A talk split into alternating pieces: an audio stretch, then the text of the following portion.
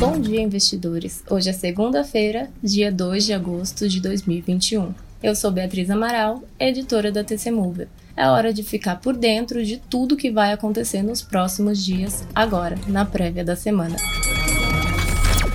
A primeira semana de agosto será marcada pela decisão do Copom sobre a taxa Selic na quarta-feira, a divulgação dos dados de PMI de serviço e da indústria para o mês de julho em vários países, e na sexta-feira, os números do payroll encerrarão a semana. Além disso, a temporada de balanços aqui e no exterior continua.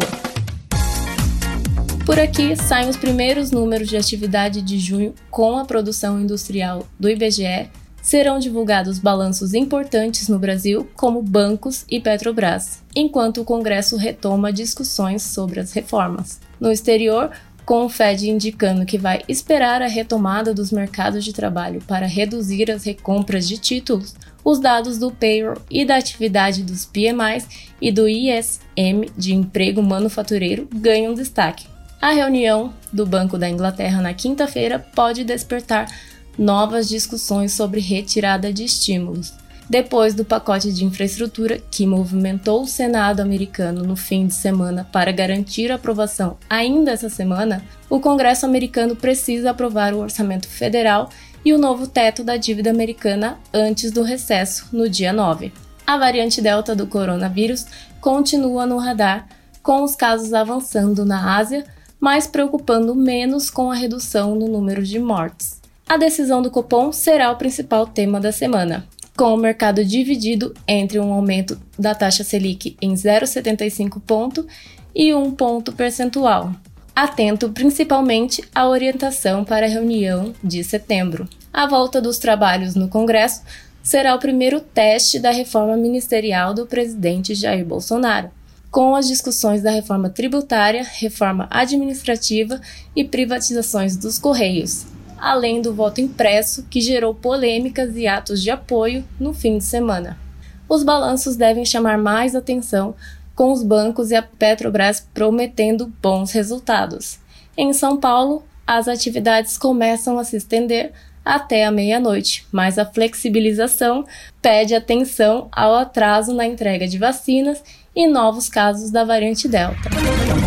Com relação à reforma tributária, o relator Celso Sabino estipulou no novo texto cortes maiores do que o previsto na proposta inicial para a alíquota de IR, sendo de 7,5 para 2022, 5 para 2023 e 2,5 pontos para o ano seguinte, o senador também afirmou que voltará a prever tributação de recursos de pessoas físicas brasileiras em paraísos fiscais, de acordo com matéria do jornal Folha de São Paulo.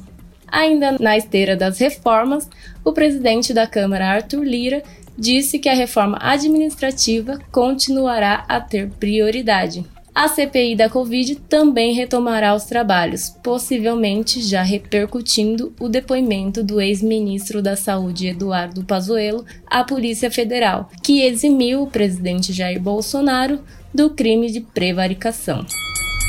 No cenário de mercados internacionais, investidores continuam monitorando imposições na China que estressaram os mercados na última semana e derrubaram os preços do minério na sexta-feira, com restrições a empresas privadas.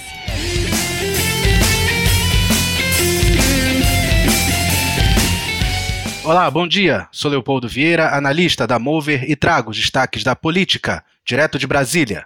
Nesta semana, o Congresso retoma suas atividades com expectativa de dar impulso à pauta econômica. O projeto, com mudanças no imposto de renda, apesar de resistências setoriais e de estados, estará na pauta da Câmara para ser discutido, assim como a privatização dos Correios, conforme o presidente Arthur Lira. Ele ainda previu que a reforma administrativa continuará a ter prioridade. O parecer do projeto que cria a contribuição sobre bens e serviços também deve estar pronto para análise neste começo de agosto. Isso não quer dizer que serão imediatamente aprovados, mas que retornam à ordem do dia das discussões num semestre decisivo devido ao iminente fechamento da janela de governabilidade no final do ano, que é quando o Senado deve receber as propostas aprovadas pelos deputados. O presidente do Senado, Rodrigo Pacheco, vai costurando a aprovação da parte constitucional da reforma tributária e também para este início de agosto, o relator da proposta de emenda à Constituição 110 promete apresentar parecer. Na semana, a CPI da Covid também retomará os trabalhos no próximo dia 3, possivelmente já repercutindo o depoimento do ex-ministro da Saúde, Eduardo Pazuello, à Polícia Federal, em que eximiu o presidente Jair Bolsonaro do crime de prevaricação. No radar, os primeiros movimentos do novo chefe da Casa Civil, Ciro Nogueira, rascunhos finais do novo Bolsa Família e possíveis ruídos relacionados ao chamado fundão eleitoral. Um meteoro de 89 bilhões de reais em precatórios de dívidas judiciais da União assustou o mercado no fim de semana, mas o ministro da Economia Paulo Guedes e o presidente do Supremo Tribunal Federal Luiz Fux prometeram encontrar um ponto de conciliação viável para as contas públicas, apesar dos conflitos em torno do voto impresso. Tenha uma grande semana e foco nos negócios. Agora sim, vamos partir do começo. Ainda hoje temos os PMIs e ISM de emprego manufatureiro nos Estados Unidos e a atualização do relatório Focus com as perspectivas para 2021, além da balança comercial de julho. Antes da abertura, haverá também a teleconferência de resultados da Alpargatas. No pós-mercado, temos os balanços de Itaú, BB Seguridade, Cielo, PetroRio, Pague Menos e Marco Polo. Na terça-feira, temos o primeiro dia da reunião do Copom, índice IPC-FIP Brasil, preços ao produtor na zona do euro, produção industrial também por aqui, variação de encomendas à indústria nos Estados Unidos e os PMIs de serviço no Japão e na China.